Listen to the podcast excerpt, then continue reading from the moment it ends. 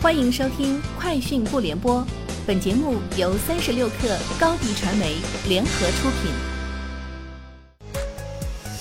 网罗新商业领域全天最热消息，欢迎收听《快讯不联播》。今天是二零二一年七月二十九号。阿里妈妈今天宣布推出和新计划，助力新品牌提高数字化能力。该计划主要分为三部分：一是从产品、数字技术。人群、创意和内容等五个层面，给予新品牌价值超过一千万的助力。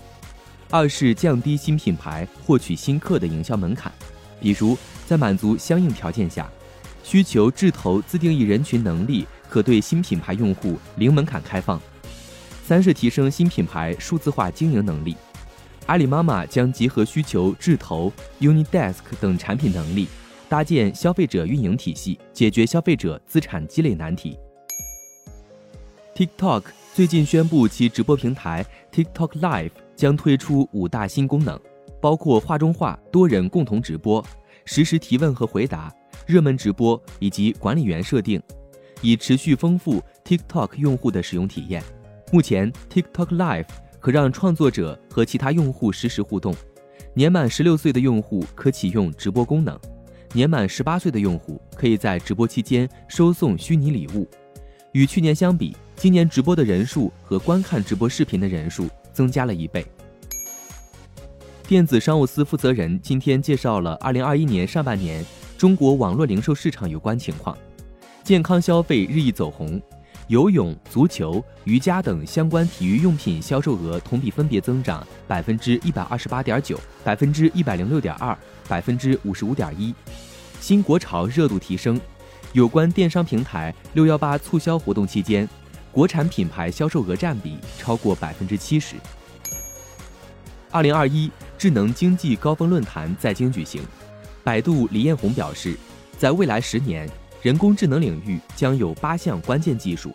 会实现从量变到质变，从而深刻地改变我们的社会。分别是自动驾驶、数字城市运营、机器翻译、生物计算、深度学习框架、知识管理、AI 芯片和个人智能助手。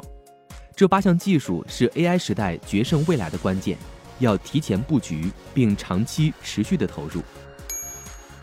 近日，支付宝首页新增一项功能。九宫格下方出现一张商家服务进度展示卡片，可以直接看到当前使用服务的进度。对此，支付宝方面确认，该功能已经灰度测试一段时间，产品也在不断优化，目前尚未全量上线，只有在上述部分特定场景才会触发该卡片。宁德时代正式推出钠离子电池。宁德时代称，总体来看，第一代钠离子电池的能量密度略低于目前的。磷酸铁锂电池，但在低温性能和快充方面具有明显的优势，特别是在高寒地区高功率应用场景。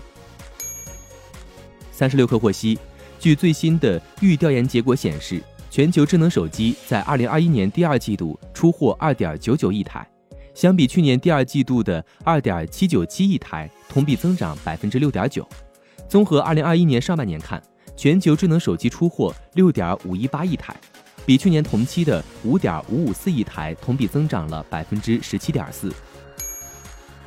据外媒报道，本周已故苹果联合创始人史蒂夫·乔布斯填写的一份罕见求职信的两个版本在拍卖会上售出，纸质文件的出价和收入远远高于附带的数字副本。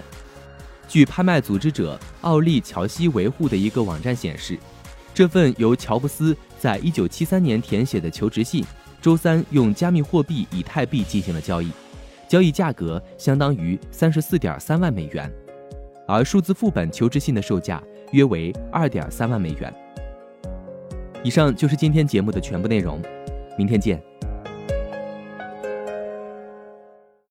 高迪传媒为广大企业提供新媒体短视频代运营服务，商务合作请关注微信公众号高迪传媒。